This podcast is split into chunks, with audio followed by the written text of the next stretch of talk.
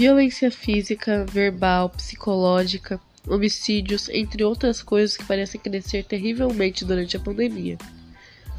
O número de homicídios cresceu em 8% em relação ao ano passado, que houveram 7.195 mortos no primeiro bimestre. Nesse ano, 7.743 mortes foram divulgadas pelo Estado, apenas em dois meses. Entre essas mortes, cresce também 22,2% de feminicídios. Só no início do ano foram 32 feminicídios em dois meses, sem contar com tentativas, ameaças e lesões corporais recebidas por mulheres que não têm como pedir ajuda dentro de seus lares. Também dentro e fora deles, a homofobia está crescendo tanto quanto. Só em 2019, um total de 30, 329 mortes brutais por homofobia foram registrados, 297 homicídios e 32 suicídios, uma morte a cada 26 horas.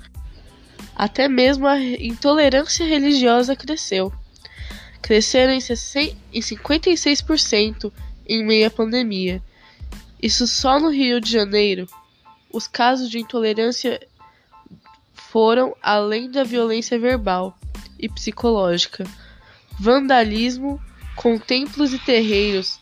Alguns chegam a ser totalmente destruídos e outros viraram cinzas. A violência cresce a cada segundo no Brasil e ninguém vê. Sempre estão encobrindo algum assassinato, alguma morte.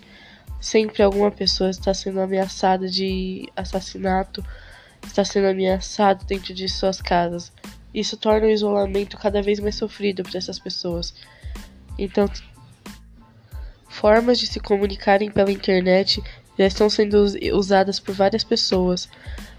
Mulheres no seu dia a dia estão escrevendo X e a letra X em suas mãos, gravando vídeos, fazendo chamadas com amigos e mostrando isso para poderem falar que estão sofrendo abuso dentro de seus lares. A tecnologia tem sido a salvação de muitos durante esse tempo. Então, se ficar sabendo de algo, por favor, corra até a delegacia mais próxima e ajude.